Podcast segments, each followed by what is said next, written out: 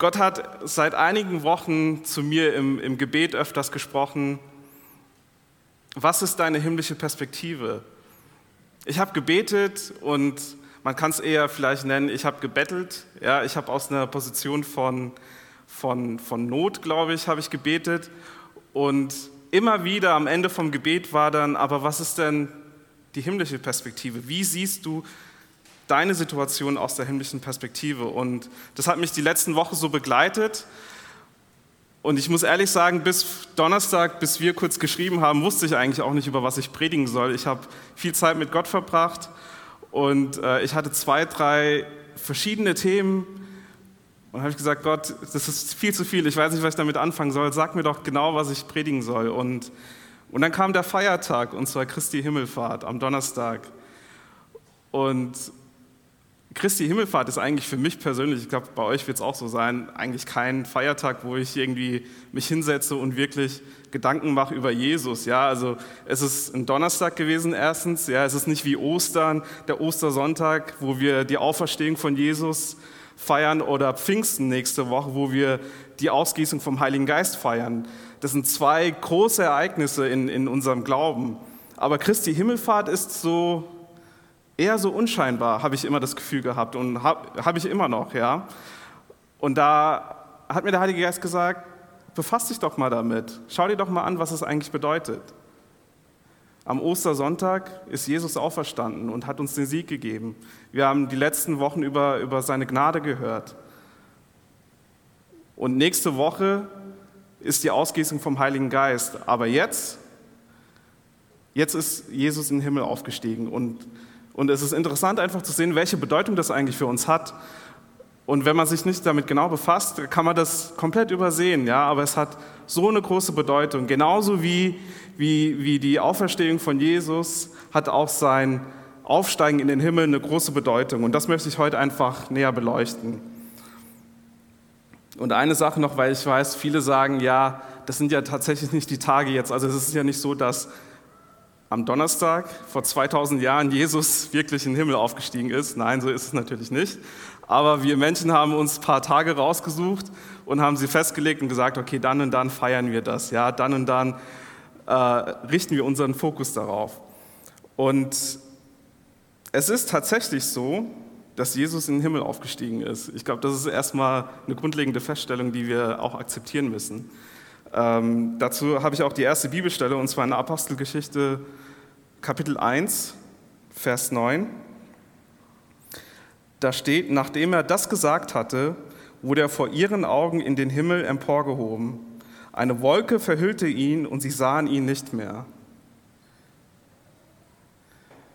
Ich weiß nicht, ob ihr das euch irgendwie bildlich vorstellen könnt. Also Nehmen wir mal an, ich wäre jetzt Jesus, ich würde jetzt hier stehen und würde euch, hier steht, nachdem er das gesagt hatte, also er hat im Vers davor, hat er über den Heiligen Geist gesprochen, er hat gesagt, ich werde euch den Heiligen Geist senden. Und während ich das sage, jetzt ohne Special Effects und ohne irgendwie äh, ein Seil oder so, steige ich einfach auf einmal. Also wirklich körperlich, das ist nichts äh, Geistliches, sondern körperlich steige ich auf oder steigt Jesus auf in den Himmel. Ich finde, das ist hier in zwei Sätzen zusammengefasst. Ja. Ich glaube, wenn ich die Bibel geschrieben hätte, hätte ich wahrscheinlich mehr dazu geschrieben, ja, was ich gefühlt hätte, was ich in dem Moment gedacht hätte. Ja. Das, ich finde das so faszinierend. Das ist auch nicht nur in Apostelgeschichte aufgeschrieben oder aufgezeichnet, sondern auch in, in Markus zum Beispiel. Also es gibt mehrere Augenzeugen, die, die wirklich bezeugen können, dass Jesus, während er gesprochen hat, in den Himmel aufgestiegen ist. Und obwohl es eine körperliche Sache ist, steckt da auch so viel Geistliches dahinter. Am Ende vom, von Vers 9 steht, und sie sahen ihn nicht mehr. Also sie sahen keinen Körper nicht mehr. Jesus ist auf wundersame Weise hergekommen. Er ist, er ist durch Maria hergekommen, also geboren, ja, und es war eine jungfräuliche Empfängnis. Das ist schon mindblowing. Und dann, als ob das nicht irgendwie schon gut genug wäre, ja, ist das Exit, sage ich mir jetzt auf Englisch, ja von Jesus auch nochmal, ich finde, das toppt das nochmal. Ja, Jesus ist nicht einfach nur nochmal gestorben oder er ist nicht einfach verschwunden, sondern die haben wirklich gesehen, wo er hingegangen ist. Und das ist auch nicht das erste Mal, dass wir das in der Bibel sehen. Es gibt auch noch andere Geschichten, also zum Beispiel Elisa ähm, oder Enoch. Da sieht man auch, das, da, da sieht man die Parallelen. Auf jeden Fall steht am Ende und sie sahen ihn nicht mehr. Und Jesus hatte die, die Jünger so lange davor auf, auf diesen Moment vorbereitet. Ab Johannes Kapitel äh, 14, ich glaube sogar schon ab 13, geht es los, da sagt Jesus, ich werde jetzt da sein und dann nicht mehr. Und dann redet er über den Heiligen Geist und dann sagt er auch, es wird euch so vieles widerfahren, aber bleibt im Glauben, bleibt fest in mir, bleibt in mir und ich werde in euch bleiben. Und das ist, das ist so eine große Offenbarung, aber trotzdem ist es irgendwie aus, rein aus dem menschlichen Aspekt, finde ich es irgendwie eigentlich schade, dass Jesus da nicht mehr da war. Also ich hätte mir gewünscht, dass er vielleicht noch hier ist, aber er hat gesagt, es ist besser, dass ich gehe, so dass ich den Heiligen Geist aussenden kann.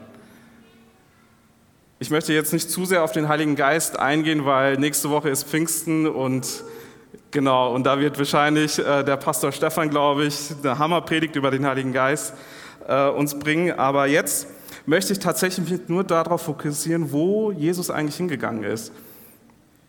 Und obwohl sie ihn körperlich nicht mehr gesehen haben, also mit ihren menschlichen Augen nicht mehr gesehen haben, die Augenzeugen, wussten sie geistlich, wo Jesus aber hingegangen ist und wo er sitzt. Und das sehen wir auch in den nächsten Bibelstellen, äh, die ich jetzt mit euch teilen möchte. Und zwar äh, als erstes 1. Petrus, Kapitel 3, Vers 22.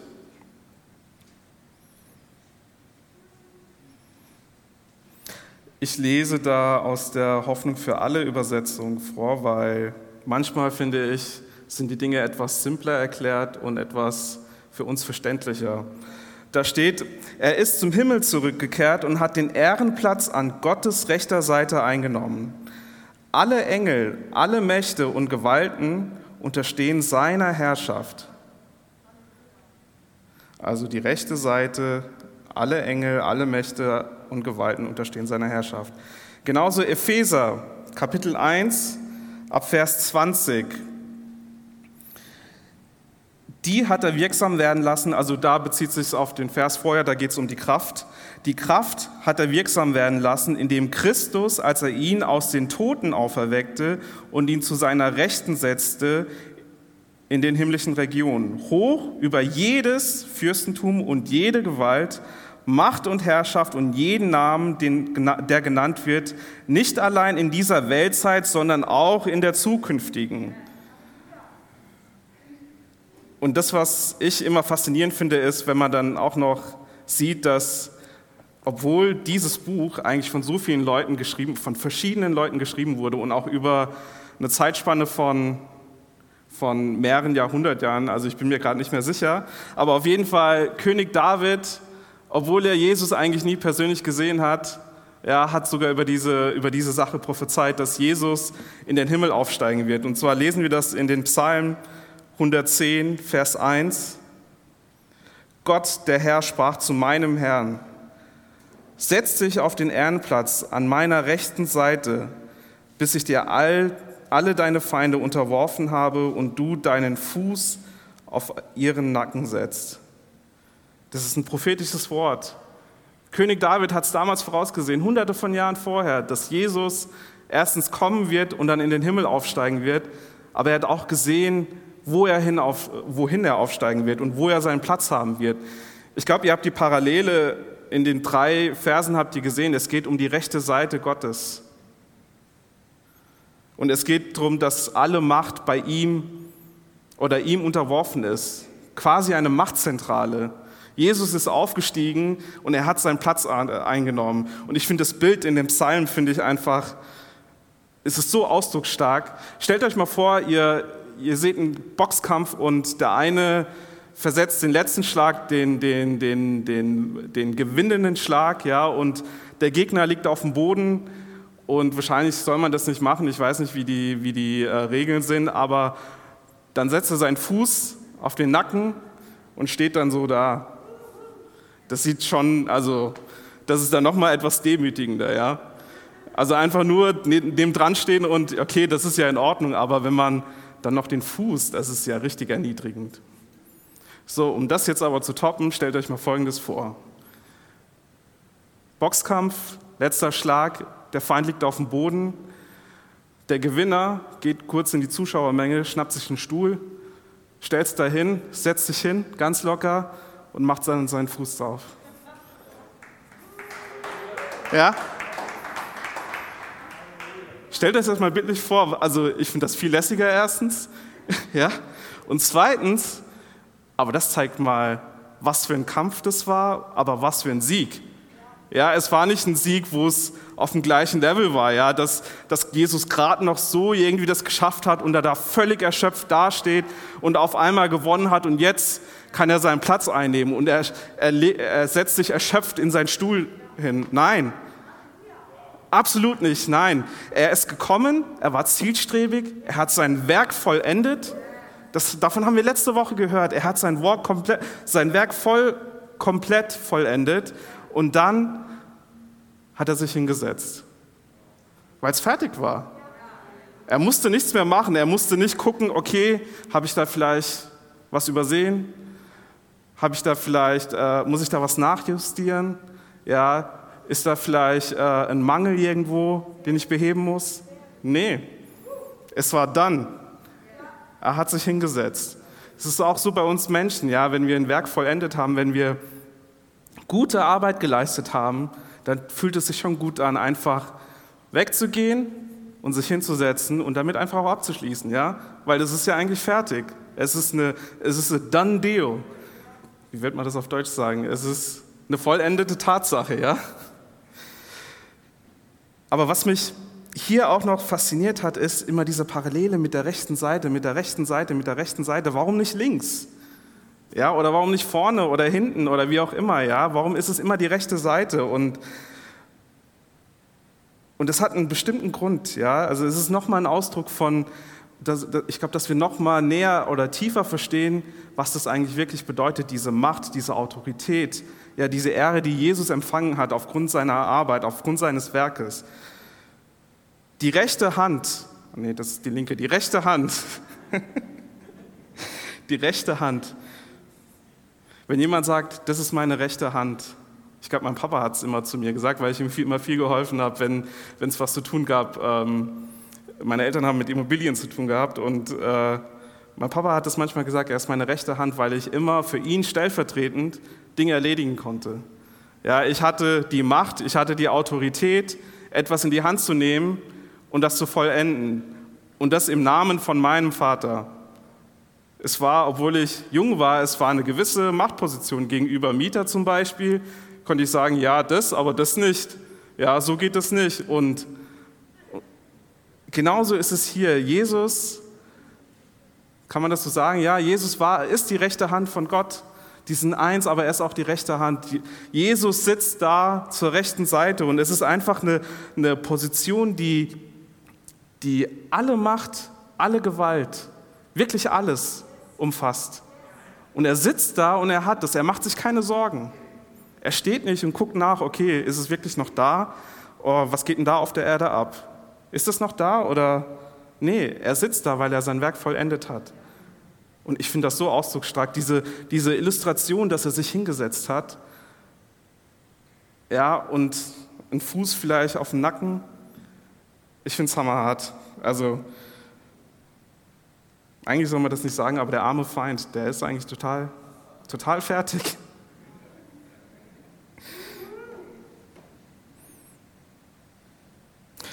Ja, jetzt fragst du dich vielleicht, ja, schön und gut, Jesus ist aufgestiegen.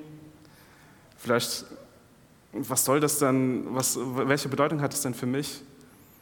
Was soll ich damit anfangen? Falls du dir die Frage nicht stellst, stelle ich sie stellvertretend für dich. Das ist eine gute Frage. Ja?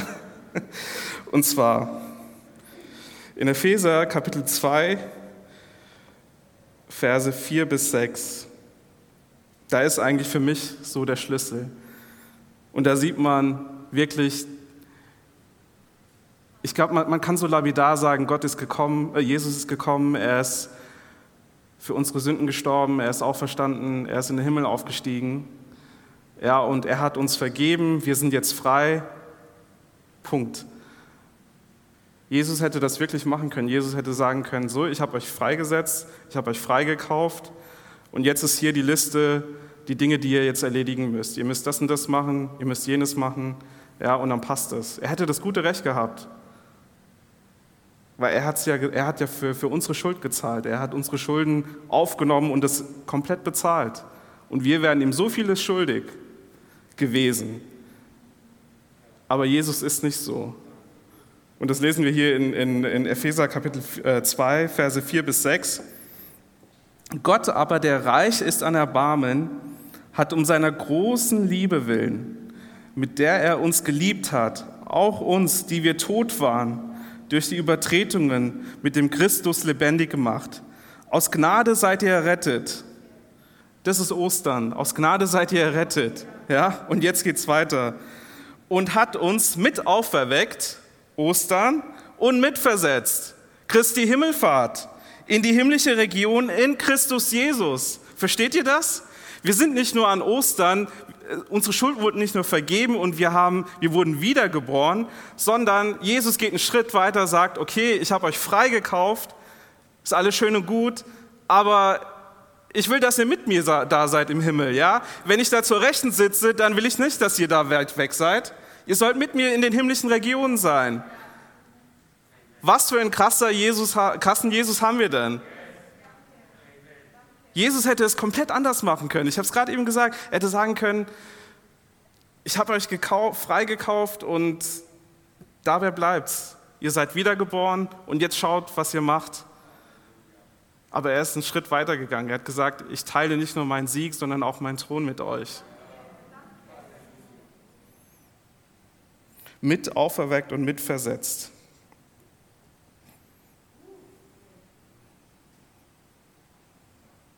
Wohin mit versetzt? In himmlische Regionen, steht da ja. Aber jetzt ist die Frage, wer sitzt hier jetzt im Himmel? Ah, ein paar haben es schon kapiert. Aber es ist eine berechtigte Frage, ja. Es steht da, wir sind mitversetzt, aber wir sind ja hier was soll das? Ja, was ist jetzt nur die Wahrheit? Ich meine, wir wissen, was die Wahrheit ist, aber jetzt so mal unter uns gesprochen, aber ist es wirklich die Wahrheit? Nee, wir sind noch da. Ihr sitzt hier in der GLC, ihr sitzt hier auf diesen Stühlen. Es sieht nicht aus wie ein Thron. Und das finde ich echt ganz spannend. Das ist, ich glaube, das ist das ist etwas, was unser christliches Leben ausmacht, dieses Spannungsfeld zwischen, ich sitze im Himmel, aber ich bin auch auf der Erde. Was ist es nun?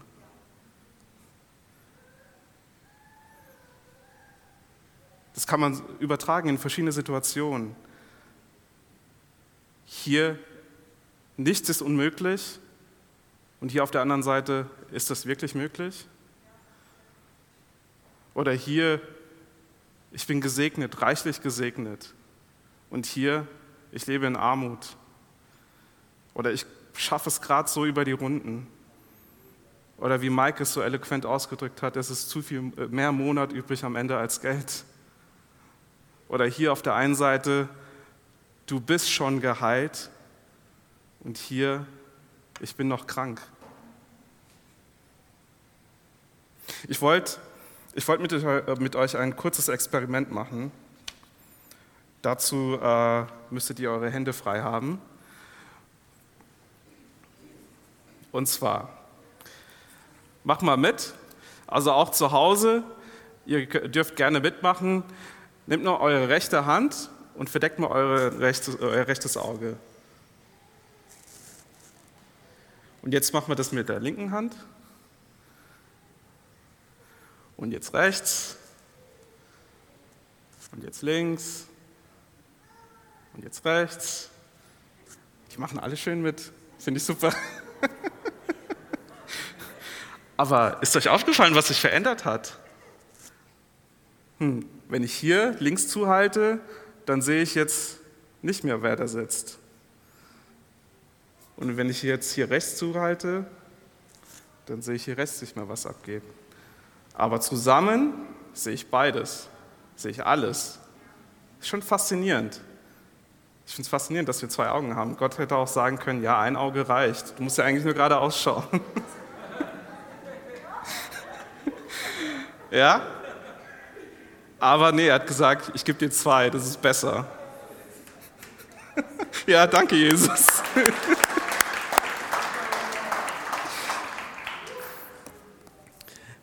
ja. nee, Spaß beiseite. Aber trotzdem, ich finde es ich find's einfach faszinierend, wie die Dinge Gottes einfach so Sinn machen. Ja, wenn man sich näher damit befasst, dann macht es einfach super Sinn. Und was ich damit euch zeigen wollte, ist, ja, ihr braucht zwei Augen. Ihr braucht übertragen, ihr braucht die himmlische Perspektive und die natürlich menschliche Perspektive. Ihr müsst beides sehen. Es gibt Christen, die sind unterwegs, die sagen, die sind krank und sie sagen, nee, ich bin nicht krank. Und die glauben das auch, ich bin nicht krank, ich bin nicht krank. Aber wenn du zum Arzt gehst, sagt er, nee, du bist krank, du hast hier laut dem Bericht, bist du krank. Und die sagen, ja, ich bin aber nicht krank. Und da gibt es wiederum Christen, die sagen, ah, ich bin krank, ich bin krank. Es, ist, es gibt keine Möglichkeit, dass ich geheilt werde. Ich bin krank, ja, es ist aus, aussichtslos, ich bin krank. Und, und das, ist, das sind zwei Extreme, die beide, wirklich beide, einfach so schädlich sind für uns. Wenn wir nur mit dem linken Auge durch die Welt laufen, dann verpassen wir alles, was hier rechts abgeht. Dann sehen wir das nicht. Und wenn wir es andersrum tun, dann sehen wir alles links nicht. Erst zusammen haben wir ein komplettes Bild.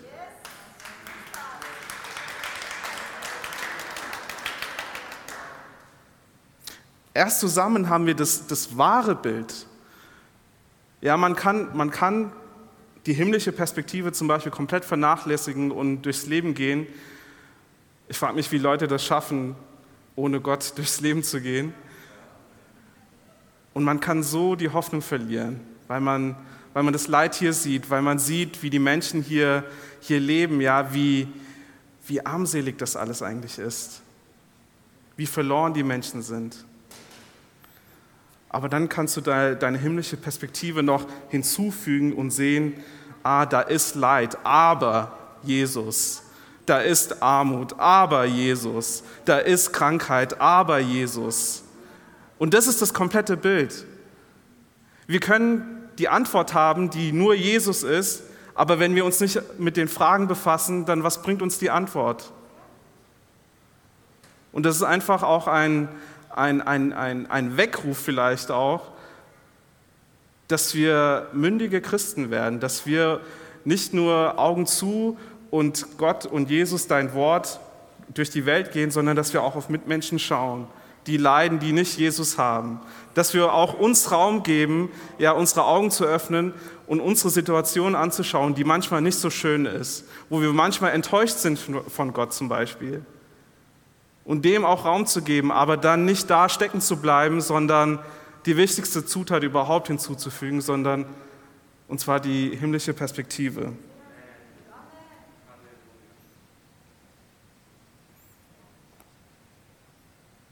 Ich habe in der Vorbereitung habe ich mir so Gedanken gemacht, wie ich das eigentlich noch bildlich euch darstellen könnte, weil es ist, also wenn ich jetzt jemandem sage, hey, du sitzt hier, aber du sitzt auch im Himmel, ist, ich glaube, es ist so schwierig, das anzunehmen, weil wir so sehr darauf fokussiert sind, was wir mit unseren eigenen Augen sehen. Und zum Beispiel Nikodemus hatte das gleiche Problem, als er mit Jesus gesprochen hat und Jesus gesagt hat, du musst wiedergeboren werden. Hat Nikodemus gefragt, ja, muss ich denn wieder in, äh, in das Mutterleib oder in die Gebärmutter von, von meiner Mutter und wieder rauskommen? Jesus hat gesagt, nein, natürlich nicht. Aber wie kann es sein, dass du als Gelehrter, der, der Nikodemus war ein, ein, ein, Bibellehrer, ja, der hat, der hat, sein Job war es, die Tora zu lesen und alles zu erforschen und alles zu wissen. Wie kann es sein, dass du, der die Bibel liest, der die Tora liest, das nicht verstehst? Und genauso ist es auch mit uns. Es ist nicht, wir, wir sollen nicht aufsteigen in den Himmel wie Jesus. Das wäre zwar cool, wenn wir jetzt hier alle kurz aufsteigen könnten und dann wieder runterkommen können und der, der, auf der Erde weitermachen können. Aber nein, es ist, eine, es ist eine geistliche Perspektive. Und um, um das irgendwie euch klar zu machen, ist mir eingefallen, es ist, wer kennt Virtual Reality? Vielleicht kurz die Hand heben. Ja, einige kennen das. Ich beschreibe das mal kurz. Also es ist vielleicht nicht allzu neu, aber es ist sich immer noch am äh, entwickeln. Und zwar ist es eine Technik, du, du hast ein Display oder ein, ein ja, es, sieht, es ist vielleicht so groß wie ein Handy, ja, und du setzt es hier auf und es wird alles abgedunkelt drumherum und dann wird irgendetwas dahin projiziert. Und das ist so gut, also die Technik ist so ausgereift, dass man sich komplett in eine andere Welt versetzen kann.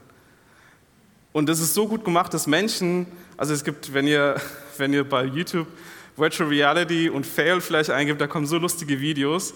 Ja, es gibt Menschen, die, was weiß ich, da wird dann gezeigt, wie man dann äh, äh, Achterbahn fährt und auf einmal geht man ganz hoch, ganz hoch und dann geht's runter. Der Mensch steht da, ja, aber auf einmal schmeißt er sich hin, weil er das Gefühl hat, weil es so real ist, dass er da sitzt und gerade hier runterschießt. Und ja, ich habe auch ein Beispiel mitgebracht. Äh, mit der Erlaubnis von meiner allerliebsten Schwiegermama dürfte ich oder darf ich das Video zeigen. Und zwar waren wir da mal äh, hier irgendwo in München bei BMW, glaube ich, war das, und die hatten da so, ein, ja, so eine Aktion gehabt, dass man tatsächlich so eine Brille aufziehen kann und ein neues Auto sich anschauen kann. Und sie hat das gemacht und ihr könnt euch ja mal anschauen, was dann passiert ist. Da hat sie die Brille auf und sie wird da von dem Herrn da geführt. Also sie schaut sich gerade das Auto an. Sie steht mitten im Raum. Jetzt nochmal. Sie schaut sich das an alles. Und wenn man sich bewegt, dann bewegt sich das mit. Das, ist, also das sieht so real aus. Sie halt schon so ein bisschen das Fahrzeug. Und dann schreit sie auf einmal, obwohl ja nichts war. Aber was sie da in dem Moment gesehen hat, ist, dass da das Auto, das sie sich gerade angeschaut hat, das war ein Gag von, von BMW, auf einmal auf dich zugerast ist. Das heißt, du hast da gestanden, hast dir das Auto angeschaut, nicht zugerast, ich glaube zugerollt. Du hast dir das Auto angeschaut in Ruhe und er hat noch gesagt, hier schau dir mal vielleicht die Tür an, hier schau mal in den Kofferraum rein, wie groß. Und auf einmal stehst du da und das Auto rollt auf dich zu. Und meine liebste Schwiegermama, sie hat dann in dem Moment, hat sie kurz vergessen, ah, das ist ja eigentlich nur aufgezogen. Ja, es ist nicht die reale Welt. Ihr könnt sehen, sie steht da im, steht da im freien Raum. Ja, es ist nichts um sie herum, aber sie hat trotzdem gedacht, ah, es rollt gerade auf mich was zu. Und ich finde, das stellt so gut dar, was, was unsere himmlische Perspektive ist. Wir haben, wenn wir beide Perspektiven sehen, wenn wir sehen, okay, ich bin krank, aber das Wort sagt, ich bin geheilt. Wenn wir beides sehen, dann liegt es an uns zu entscheiden, welche Perspektive ist aber jetzt dominierend. Was wird mein Leben führen? Was wird mein Leben leiten? Wo werde ich meinen Fokus drauf setzen? Ich muss beides sehen, um das komplette Bild zu sehen, aber ich kann dann eine freie Entscheidung treffen, wie bilde ich mir meine Meinung? Was, was hat die Vorherrschaft? Und es gibt eigentlich nur eine Antwort, die ist klar. Es muss immer die himmlische Perspektive sein. Wenn es nicht die himmlische Perspektive ist, dann gute Nacht. Ohne die himmlische Perspektive ist das Leben so schwer. Es ist so schwierig. Es gibt so viele Menschen. Es gibt so viele Menschen, die einfach diese Perspektive nicht haben, die nicht diese Hoffnung haben, die die einfach leben und denken, ja, warum bin ich überhaupt hier? Es ist doch sowieso alles hoffnungslos. Besonders jetzt, wo wir so eingeschränkt sind. Es ist doch sowieso hoffnungslos. Es wird sowieso alles schlimmer. Und das ist dann ihr Leitmotiv für ihr Leben. Und dann wir, wir, die an Jesus glauben, wir haben dann auch noch die Aufgabe, beides uns anzuschauen und dazwischen zu leben und zu sagen, okay, ich sehe das, aber Gott, dein Wort sagt das. Und das dann auch wirklich anzunehmen, von Herzen anzunehmen und zu sagen, ich, ich halte es, ich halte es fest und ich ziehe mir das auf, wie tatsächlich diese Brille. Und ich gehe so durchs Leben.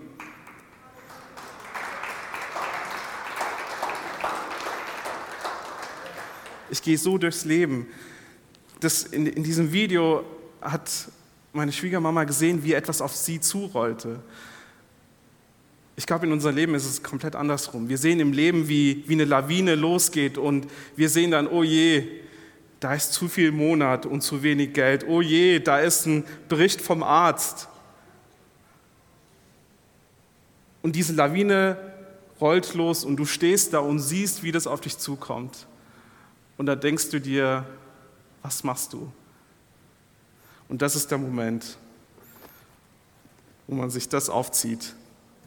Aufzieht und dann sich kurz hinversetzt in die himmlische Region.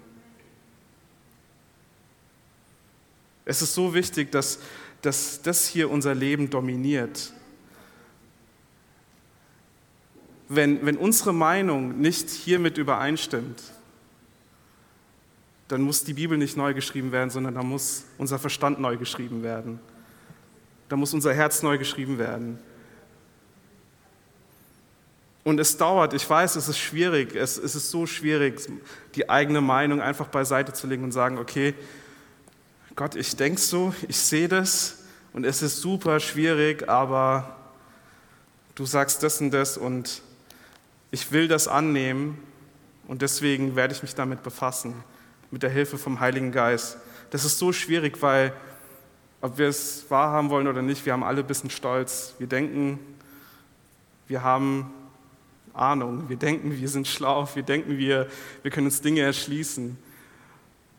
Und das ist auch gut so, ja, aber es gibt, es gibt Dinge, die wir sehen, es gibt Dinge, die wir die wir meinen zu verstehen. Und dann gibt es aber auch auf der anderen Seite Wahrheit. Und die Wahrheit, das ist die himmlische Perspektive, sonst nichts. Es ist nicht eine Mischung aus, ah, okay, Gott, du sagst das, ich sehe das, ich mache eine Mischung daraus und, und dann sehe ich, was passiert. Nein, es ist nur das, es ist nur die himmlische Perspektive, sonst nichts. Und das kostet uns viel Demut, das einzusehen und zu sagen, okay Gott, ich, ich mache alles, was ich denke, alles, was ich will, alles, was ich mir erträumt habe, kurz, ich schaffe das kurz beiseite und, und schaue mir das an, was du sagst. Und es ist aber kein Verlust, weil wenn jemand Hoffnung braucht, dann bitte, dann schlag die Bibel auf. Schlag die Bibel auf, hier ist so vieles drin. Jesus hat die, hat die Jünger vorbereitet, bevor er gegangen ist. Er hat nicht gesagt, okay, ihr habt mich angenommen, ich werde jetzt gehen und es wird alles rosig. Friede, Freude, Eierkuchen. Nein, das hat er nicht gesagt. Er hat gesagt, ihr werdet verfolgt werden.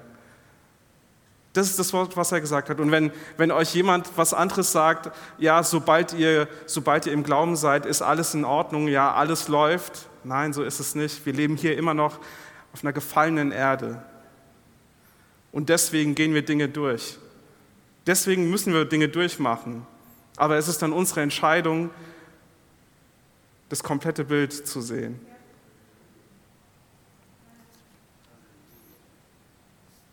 In der Bibel gab es auch einige, die die himmlische Perspektive gesehen haben.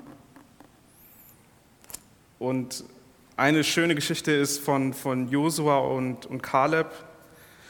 Das waren also die beiden und noch zehn andere, also insgesamt zwölf, sind in ein Land gegangen, die sie, äh, das sie einnehmen wollten. Und die zwölf haben sich 40 Tage lang dieses Land Kanaan angeschaut und sind zurückgekommen. Und obwohl sie alle das Gleiche gesehen haben mit ihrem natürlichen Auge, haben zehn gesagt, das wird unmöglich sein, dieses Land einzunehmen. Und zwei Josua und Kaleb, die haben wortwörtlich gesagt, lasst uns doch hinaufziehen gegen das Volk und das Land einnehmen, denn wir werden es gewiss bezwingen. Und das war kein, kein Land, also das war jetzt nicht wie, äh, ja, ich möchte jetzt keine Beispiele hier jetzt nennen, aber es war kein Land, kein normales Land. Die haben als auf ihrer Tour haben sie Früchte mitgebracht und zwar mussten sie eine Weintraube zu zweit, zu viert tragen. So groß waren die Weintrauben. Das Volk war so mächtig und stark, diese Stadt war so gefestigt, dass die zehn, die nur das mit ihrem menschlichen Auge gesehen haben, gesagt haben, nee, niemals, das, das klappt nicht. Das klappt nicht. Und zwei haben sich gedacht, ich sehe das, aber ich weiß auch, was Gott gesagt hat. Genauso Elisa und, und sein Diener, als, als der syrische König ihn Elisa äh, gefangen nehmen wollte. Da ist Elisas Diener gekommen und hat gesagt, die Armee ist da, sie haben uns umzingelt. Und Elisa war ganz ruhig. Und er, Elisa hat dann gesagt, auf unserer Seite sind mehr als auf ihrer Seite. Und die waren zwei. Aber was hat Elisa gesehen? Er hat durch sein geistliches Auge hat er gesehen, wie, wie, wie, wie Engelsarmeen, Pferde,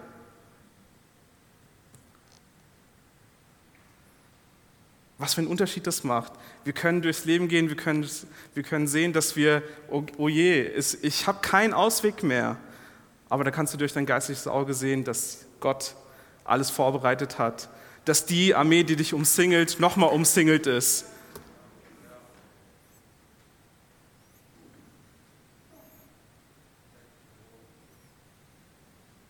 Und dann eine krasse Geschichte vom Stephanus. In Apostelgeschichte 7 steht, wie er gesteinigt wurde.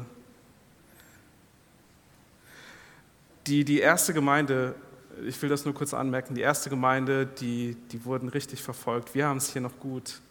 Wir müssen keine Verfolgung hier ausharren. Wir müssen nicht uns davor fürchten, jetzt hier zusammenzukommen. Es gibt tatsächlich Gemeinden hier auf der Welt, die versteckt zusammenkommen, die versteckt Lobpreis machen, die versteckt zusammenbeten aber wir können uns hier in ein Gebäude mieten und können öffentlich zusammenkommen. Was für ein Segen ist das, oder?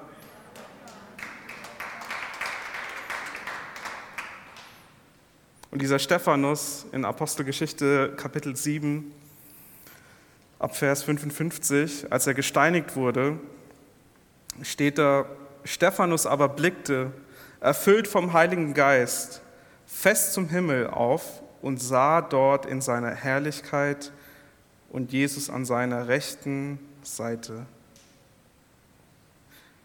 Er sah dort Gott in seiner Herrlichkeit und Jesus an seiner rechten Seite.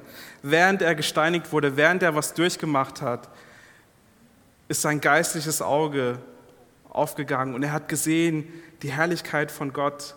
Herrlichkeit hört sich vielleicht, vielleicht können wir damit nichts anfangen, es, es bedeutet so viel wie wie oberste Schönheit. Es gibt nichts Schöneres. Es gibt nichts, es gibt nichts Heiligeres. Es gibt nichts. Mir, mir fehlen die Worte, Herrlichkeit zu beschreiben. Ich glaube, wir haben auch noch nicht die Worte hier auf der Erde erfunden und werden sie auch äh, niemals erfinden. Und dann sah er das, was Petrus und was auch Paulus in Epheserbrief geschrieben haben. Jesus an seiner rechten Seite. Und er war immer noch da auf der rechten Seite. Er ist einige Tage zuvor, Monate vielleicht aufgestiegen. Und er hat seinen Sitz, seinen Thron nicht verlassen. Das heißt, er sitzt da immer noch. Was heißt das für uns? Das heißt, die Macht, die Autorität, die Ehre, die er empfangen hat, die hat er noch. Er hat sie nicht verloren. Und wir haben das Privileg, als wir Jesus angenommen haben, mit ihm genau in diese gleiche Position versetzt zu sein. Was für ein Segen. Das ist, wir können durch diese Welt gehen und können das komplett vergessen. Und, und deswegen glaube ich auch, hat Jesus zu mir die letzten Wochen immer wieder im, im Gebet, auch besonders im Gebet gesprochen. Ja, du betest, aber was ist deine himmlische Perspektive? Wir können, wenn wir beten, können wir Gott wirklich in eine Bettelstellung begegnen. Aber als die Jünger Jesus fragten, wie sollen wir denn beten, hat Jesus denen eine Anleitung gegeben. Und da sagt er, dein Wille geschehe so wie im Himmel, auch auf Erden. Das heißt, wenn wir beten, dann beten wir nicht von unserer Position, von unserem Stuhl hier auf der Erde, hinauf zu Gott, sondern wir beten von oben, von der Machtposition von Jesus herab. Was tun wir? Wir sagen einfach, Jesus, wir sehen das, was du im Himmel gemacht hast. Wir sehen, was dein Wille ist, aber wir sehen das nicht hier auf der Erde. Deswegen bitte, nutze uns, Licht hier zu sein und deinen Namen hier zu verbreiten. Das ist alles, was wir machen. Gebet ist keine, Bettel, keine Bettelstellung, sondern es ist eine Machtposition.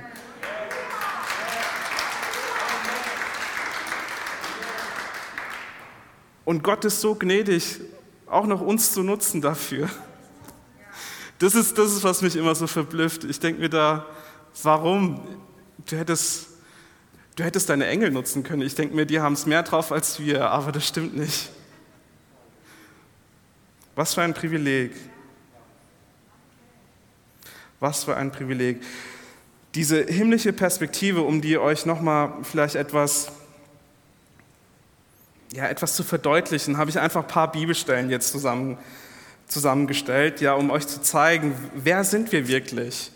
Wer bist du in, in Gottes Augen und wie solltest du mit deinen Umständen umgehen? Wie solltest du mit Leid umgehen, mit Sorgen, mit Hoffnungslosigkeit? Und ein Geheimnis haben wir jetzt schon beim Stephanus gesehen. Da steht, er sah dort Gott in seiner Herrlichkeit und Jesus an seiner rechten Seite. Unser Blick ist immer, die himmlische Perspektive ist immer zu Jesus hin. Immer Jesus. Jesus ist immer unser Fokus, egal was wir durchmachen, egal was es ist. Und ich sage euch, es tut so gut, wenn wir, wenn wir irgendetwas gerade oder wo wir gerade am Kämpfen sind und einfach mal kurz unser Schwert oder was auch immer wir in der Hand haben, einfach kurz liegen lassen und einfach uns hinstellen und uns auf Jesus fokussieren und nicht Jesus mit, ah Jesus, bitte, du siehst, was ich gerade durchmache, bitte komm und, und verändere das, bitte mach das und das.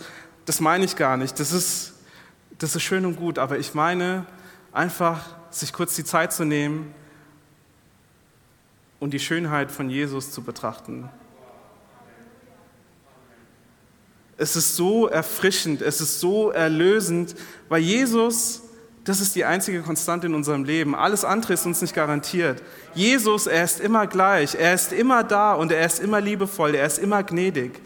Und wenn unser Leben chaotisch ist, wenn, wenn links und rechts alles gerade irgendwie den Bach runtergeht, dann können wir uns hinstellen und können zu Jesus schauen. Und das Gefühl, wenn obwohl alles gerade wirklich den Bach runtergeht, obwohl gerade wirklich alles schief läuft, ja, in diesem Moment einfach zu sehen, Jesus, du bist gekommen und du hast uns errettet. Und dann bist du auferstanden und dann bist du in den Himmel gestiegen. Und jetzt sitzt du da und du wirst angepriesen, angebetet. Die Engel singen heilig, heilig, heilig. Sich, sich in, in unsere himmlische Position zu versetzen, wie wir da stehen und, und auch mit, mit den Ältesten singen, heilig, heilig, heilig, bist du. Der da ist, der da war, der da kommt.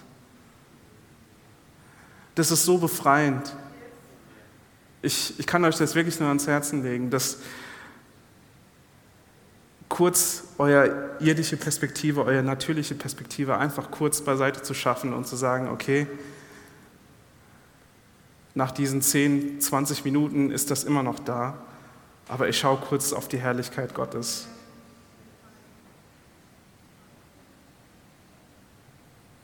Und das ist auch was, was Paulus im Hebräerbrief zu uns sagt dass wir, er nennt unser Leben einen Wettkampf, einen Wettlauf, dass wir laufen sollen, ohne nach links und nach rechts zu schauen, sondern allein auf Jesus. Unser Blick immer nach vorne gerichtet zu Jesus. Ich weiß, ich habe vorhin gesagt, es ist wichtig, alles sich anzuschauen. Aber wenn du sagst, du, ich habe kein, keine Lust gerade, einfach auf die Probleme zu schauen, dann schau bitte auf Jesus. Schau bitte auf Jesus. Die, die erste Gemeinde hat so vieles durchgemacht und in dieser Zeit sind so viele hoffnungsvolle Bibelstellen entstanden. Zum einen in, in 2. Korinther Kapitel 4, wir werden verfolgt, aber nicht verlassen. Wir werden niedergeworfen, aber wir kommen nicht um. Wir werden überall bedrängt, aber nicht erdrückt. Wir kommen in Verlegenheit, aber nicht in Verzweiflung. Die Menschen haben ihr Leben verloren, weil sie an Jesus geglaubt haben, weil sie einfach nur gesagt haben, ich gehöre zu Jesus. Und da schreibt Paulus sowas. Wir werden verfolgt, aber nicht verlassen. Oder in Römer Kapitel 8. Wenn du mal einen schlechten Tag hast, dann empfehle ich dir Römer Kapitel 8. Das, also diese Wahrheiten, die sind so lebendig. Ab Kapitel 8, äh, Vers 18. Denn ich bin überzeugt, dass die Leiden der jetzigen Zeit nicht ins Gewicht fallen gegenüber der Herrlichkeit, die an uns geoffenbart werden soll. Vers 28, wir wissen aber, dass denen, die Gott lieben, alle Dinge, alle, allumfassend, zum Besten dienen, denen, die nach dem Vorsatz berufen sind. Vers 31, ist Gott für uns? Amen. Amen. Vers 32, er, der sogar seinen eigenen Sohn nicht verschont hat, sondern ihn für uns alle dahingegeben hat, wie sollte er uns mit ihm nicht auch alles schenken? Alles ist alles. Was bedeutet alles? Was bedeutet alles? Sehr gut. Und dann 35, wer will uns scheiden von der Liebe des Christus? Drangsal oder Angst oder Verfolgung oder Hunger oder Blöße oder Gefahr oder Schwert.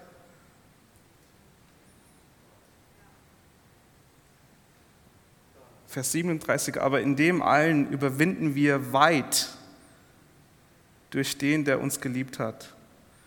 Ich liebe die, die englische Übersetzung, da steht, we are more than conquerors. Das heißt, du hast deinen Sieg, aber irgendwie, ich glaube, das reicht nicht aus, um, um, um Gottes Werk irgendwie zu beschreiben. Du bist mehr als nur Sieger. Ich weiß nicht, was es sein soll, aber wenn du dich als Sieger fühlst, dann hast du immer noch weiterzugehen, weil das reicht nicht aus. Es ist so viel mehr als nur Sieger zu sein.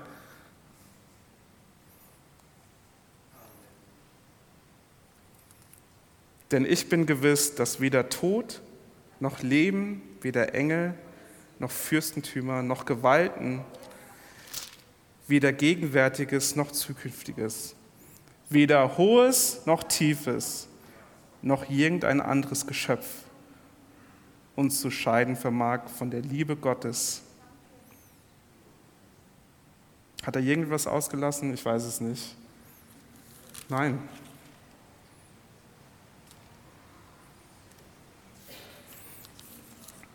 Und dann mein, einer meiner Lieblingsverse in Römer Kapitel 5, Vers 17. Denn wenn infolge der Übertretung des einen der Tod zur Herrschaft kam durch den einen, wie viel mehr werden die, welche den Überfluss der Gnade und das Geschenk der Gerechtigkeit empfangen, im Leben herrschen durch den einen Jesus Christus? Du sollst nicht einfach nur so leben, so gerade so überleben, gerade so deinen Kopf über Wasser halten. Nein, du sollst herrschen. Du sollst im Leben herrschen, nicht weil wir, weil wir irgendwie uns was erarbeitet haben, sondern rein aus Gnade, weil er uns aus seiner Gnade seinen Sieg mit uns geteilt hat und seine Macht mit uns teilt und seine Autorität uns gegeben hat. Das ist der Grund, warum wir herrschen können. Und um das zu tun, müssen wir die himmlische Perspektive verwenden. Wir müssen die himmlische Perspektive uns zu eigen machen. Das muss unser Leben dominieren. Das muss vorherrschen.